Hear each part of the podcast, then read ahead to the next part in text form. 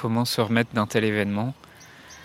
Quand ton innocence est balayée en un instant, quand tu, perds ce qui comptait le plus pour toi, un repère, un soutien, un guide Quel horizon dessiner?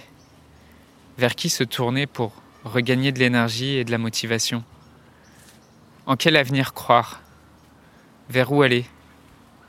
Quel rêve poursuivre?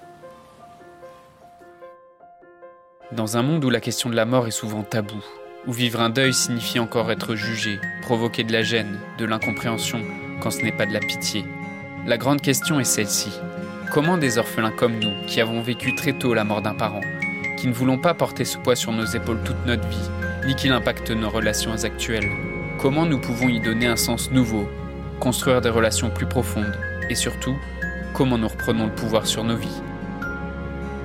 Mon nom est Johan, et bienvenue chez les orphelins résilients. Aujourd'hui, peut-être ça te fait peur de parler de la mort de tes parents. Peut-être t'as mis la poussière sous le tapis depuis des mois ou des années parce que t'as peur d'aller voir les, questions que ça pourrait soulever en toi. Et t'es malheureusement comme la plupart des personnes avec qui j'échange au téléphone, et comme moi, je l'ai été aussi pendant des années. L'une des, principales raisons de cette peur, cette peur d'aller remuer cette question, c'est souvent la peur qu'on ne soit pas capable de s'en remettre, et la peur d'aller soulever des, des, questions qui nous font peur, la peur de, de ne pas réussir à, aller de l'avant en, en, se posant ces questions. Mais aujourd'hui, si tu es dans cette situation, j'ai trois questions à te poser si tu as peur de ne pas t'en remettre, si tu as peur de ne pas réussir. Euh, ces questions vont t'aider à, à, ouvrir en fait ta façon de penser euh, et te permettre d'y voir plus clair. La première question, ça serait qu'est-ce que ça serait pour toi un signe de ta réussite? Qu'est-ce que ça serait pour toi une étape claire, identifiable, qui te permettrait de te dire, ok, là, j'ai passé un palier, j'ai passé un cap, j'ai avancé sur mon deuil, parce que je te pose cette question parce que malheureusement, souvent en, psychanalyse ou en psychologie, euh, les gens se lancent dans des thérapies pendant des mois ou pendant des années et euh, ils se disent qu'ils sont bloqués, ils se disent qu'ils n'arrivent pas à avancer. Mais le, problème, c'est que souvent, ils n'ont jamais défini, avant de commencer la thérapie, ce que ça signifierait pour eux une avancée significative. Comment ils sauraient qu'ils ont avancé. La plupart du temps, juste en formulant clairement, de manière objective et réaliste, ce que tu aimerais dépasser comme palier, ce que tu aimerais, qu'est-ce que ça représenterait pour toi comme action, ou même d'une façon purement abstraite, euh, qu'est-ce que ça pourrait être pour toi, comment tu pourrais ressentir intérieurement que euh, tu as surmonté cette épreuve? Euh, juste formuler ça de manière objective et réaliste, même si aujourd'hui tu n'as pas les réponses à ces questions, si aujourd'hui tu sais pas c'est c'est quoi le chemin que tu dois suivre, au moins tu as un élément qui est objectivable, qui te permet de t'observer, qui permet de voir ce que tu traverses comme situation et où est-ce que tu voudrais aller. La deuxième question que je voudrais te poser, si tu as cette peur justement de ne pas réussir à, te relever, ça, ça serait de vraiment regarder c'est quoi ton rapport à l'échec. Comment tu te sens d'habitude quand tu échoues à quelque chose? Comment tu te sens d'habitude quand tu te trompes ou quand tu fais une erreur? C'est quoi les, les pensées que tu as envers toi? Le but de cette question, c'est de regarder c'est quoi tes schémas vis-à-vis de l'échec. Comment tu te parles à toi-même si tu as le sentiment d'échouer à quelque chose? Parce que si tu as l'habitude et que tu as plutôt tendance à te juger ou à t'auto-flageller quand tu fais une erreur, c'est souvent parce que tes parents, ou des éducateurs ou des profs ont appliqué ce genre de schéma avec toi. Et probablement aujourd'hui, ce qui te fait peur, est-ce que ce qui te fait peur et qui te bloque et t'empêche d'avancer, c'est surtout ta peur de te juger.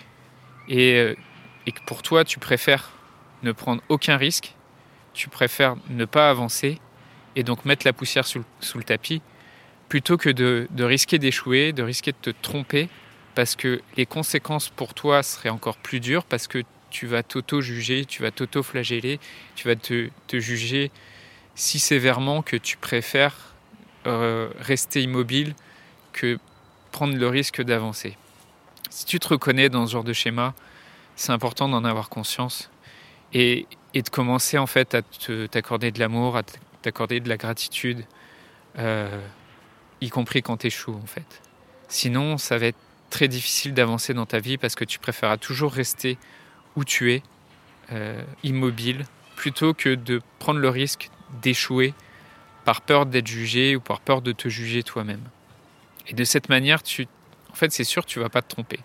C'est sûr, tu, tu, tu vas rencontrer aucun échec. Mais ce qui est sûr aussi, c'est que tu vas pas avancer. Une fois que tu as défini clairement ce que, ce que tu voulais et ce, que, ce qui représenterait pour toi une étape significative euh, qui te montrerait que tu as avancé vis-à-vis de ton deuil. Et chez certaines personnes, ça va être par exemple d'avoir été capable de dire au revoir à son père ou à sa mère et de pouvoir le ressentir. Chez d'autres personnes, ça sera de, par exemple, d'être capable de se remettre en couple alors que c'est quelque chose qui s'interdisait de faire. Euh, pour d'autres personnes, ça, ça, va être aussi d'être capable, par exemple, de parler de la mort de leurs parents avec leur conjoint sans se sentir gêné euh, et d'être à l'aise à en parler avec aussi d'autres personnes.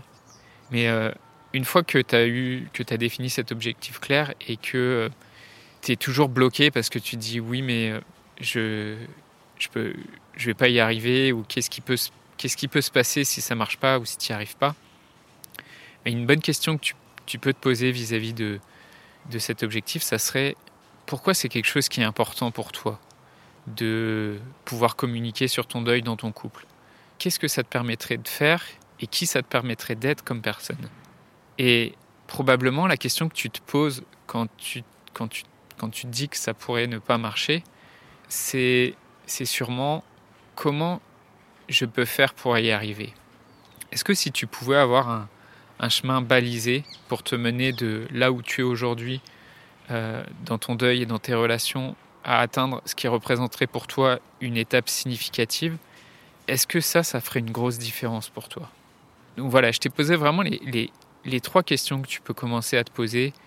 La première, c'est qu'est-ce que serait une étape significative de ton avancée dans ton deuil? Comment tu comment je saurais que j'ai avancé? La deuxième question, c'est comment je me sens d'habitude quand j'échoue Et enfin, la troisième question, comment je peux faire pour y arriver? Tu remarqueras qu'en fait, ces trois questions, c'est des questions qui sont ouvertes, c'est, tout à fait volontaire en fait, parce que une affirmation ou une question fermée, c'est quelque chose qui ferme ton esprit, qui ferme ta façon de réfléchir. Par exemple, si tu te dis je ne peux pas y arriver, en fait, tu ne te laisses aucune chance de trouver une solution. Et tu vas juste mettre la, poussière sous le tapis. Un, constat et une question fermée ferme ton esprit. Et si tu remplaces ta façon de penser par des questions ouvertes, en fait, tu fais travailler ton esprit. Et une question, elle ouvre ton esprit, elle ouvre des possibilités. Et même si aujourd'hui, tu n'as pas, pas immédiatement la réponse, une réponse très claire à ces questions, eh ben, il y a quelque chose qui, qui travaille en toi autant de manière consciente que de manière inconsciente qui fait que tu t'ouvres à des nouvelles perspectives et tu t'ouvres à des nouvelles possibilités et les réponses, elles, arriveront au moment où, où il faudra qu'elles arrivent. Donc je t'invite à noter ces questions, à commencer à prendre des notes dessus et à t'interroger. Et si tu vois que simplement le fait que je te pose ces questions en 5 minutes dans le podcast, ça t'amène à un nouveau niveau de clarté et de conscience ce que je te propose, c'est de, de venir en parler avec moi au téléphone. Parce que là, ce que je t'offre en 5-10 minutes dans le podcast, d'avoir un peu plus de clarté sur ce qui joue en toi, ce que je t'offre, c'est vraiment d'en parler pendant une heure avec moi.